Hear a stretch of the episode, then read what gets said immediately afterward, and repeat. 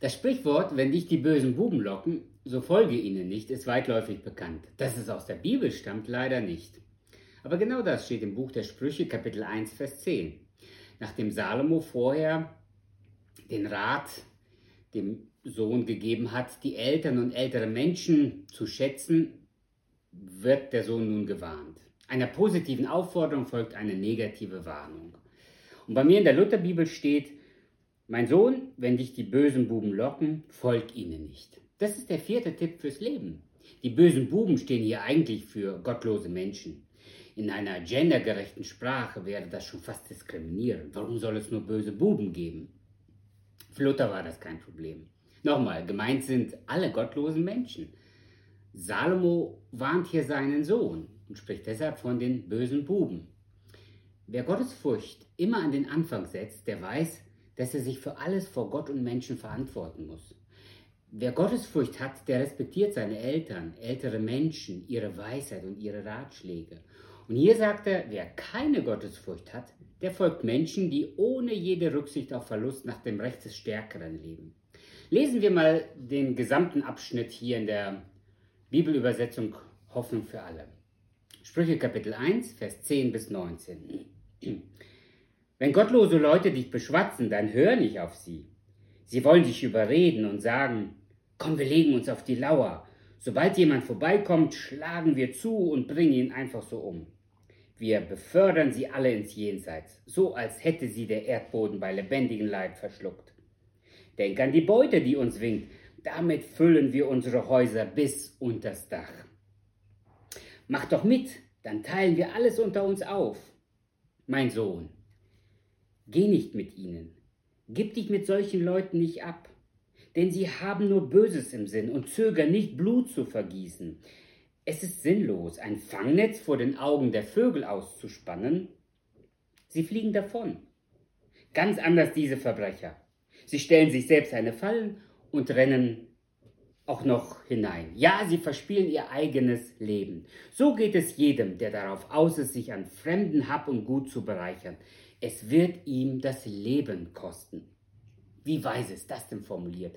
Das wäre ein perfekter Ethikkodex für jeden Menschen, jede Firma, jede Gesellschaftsform und Politik. Es gab und gibt Menschen, die bereit sind, über Leichen zu gehen, im wahrsten Sinne des Wortes, wenn ihnen etwas einen Vorteil verschafft und sie ihren Besitz vermehren können. Wir denken da sicher sofort an Diktatoren, die ganze Staaten ausbeuten. Stalin, Hitler, Mussolini sind nur einige traurige Beispiele des letzten Jahrhunderts. Wir denken da an Firmeninhaber, die ihren Besitz vergrößern wollen und dabei weder Leib noch Leben anderer im Blick haben und in Niedriglohnländern produzieren lassen, oft unter menschenunwürdigen Umständen. Ja, und wir denken da an Diebe und an Raubüberfälle, die ohne Skrupel sich Besitz aneignen, koste es, was es wolle. Die Polizei warnt sogar davor, sich zu verteidigen oder seinen Besitz zu schützen, weil diese Menschen brutal und rücksichtslos sind. Sie sehen nur das Hab und Gut, sie denken nur an sich, sie haben keine Achtung und keinen Respekt vor dem Leben des anderen. Diese Menschen gab es zur Zeit Salomos, diese Menschen gibt es auch heute. Deshalb sagt Salomo, mein Sohn, geh nicht mit ihnen, Gib dich nicht solchen Leuten ab, denn sie haben nur Böses im Sinn und sie zögern nicht, Blut zu vergießen. Aber Salomo sagt seinem Sohn nicht nur, das ist ethisch verwerflich, sondern es wird dir das Leben kosten. Sie stellen sich selbst eine Falle und rennen auch noch hinein. Ja, sie verspielen ihr eigenes Leben, steht in Vers 18. Und so geht es jedem, der darauf bedacht ist, sich an Hab und Gut zu bereichern. Es wird ihm das Leben kosten. Ganz nach dem Prinzip, wer immer mehr haben will, hat am Ende nichts. Der unlautere Gewinn ist das größte Verlustgeschäft. Deshalb ist dieser Tipp fürs Leben so wichtig und dabei geht es nicht nur um andere, sondern zunächst um mich. Es beginnt nämlich meistens harmlos. Ich nutze den anderen zu meinem Vorteil aus. Ich lebe auf Kosten von anderen. Ich lasse von der Arbeit Sachen mitgehen, die mir nicht gehören.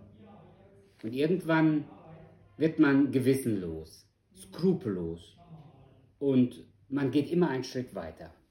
Ein guter Freund von mir hat illegal mit seinem Kumpel Schienen abgebaut, um an Geld zu kommen. Am Ende landete er im Gefängnis. Er musste einsehen, Fehler haben Folgen. Er hat Gott seine Schuld bekannt und seine Lebenseinstellung radikal verändert. Heute ist er ein erfolgreicher Geschäftsmann und statt andere auszubeuten und auszunutzen, hilft er, wo er kann. Salomo sagt, du riskierst dein Leben, wenn du auf Kosten anderer lebst. Vor Gott muss sich eines Tages jeder Mensch verantworten. Wenn wir im Diesseits nicht mit dem Leben bezahlen, dann ganz sicher im Jenseits mit dem ewigen Leben. Deshalb darf niemand, der Gott kennt, so leben.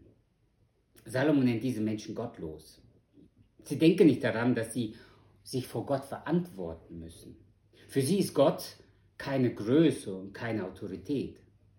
Jesus hat gelebt, nicht um sich zu bereichern, sondern um uns zu beschenken. Das ist unser Vorbild, wie wir uns anderen gegenüber verhalten sollten. Geben ist seliger als nehmen. Jim Elliot, ein junger Missionar, der recht früh als Märtyrer sein Leben auf dem Missionsfeld verloren hat, sagte sehr treffend, der ist kein Narr, der hingibt, was er nicht behalten kann, um zu gewinnen, was er nicht verlieren kann. Ich bin so dankbar für dieses weise Wort der Bibel. Der vierte Tipp fürs Leben lautet, wenn dich die bösen Buben locken, folg ihnen nicht.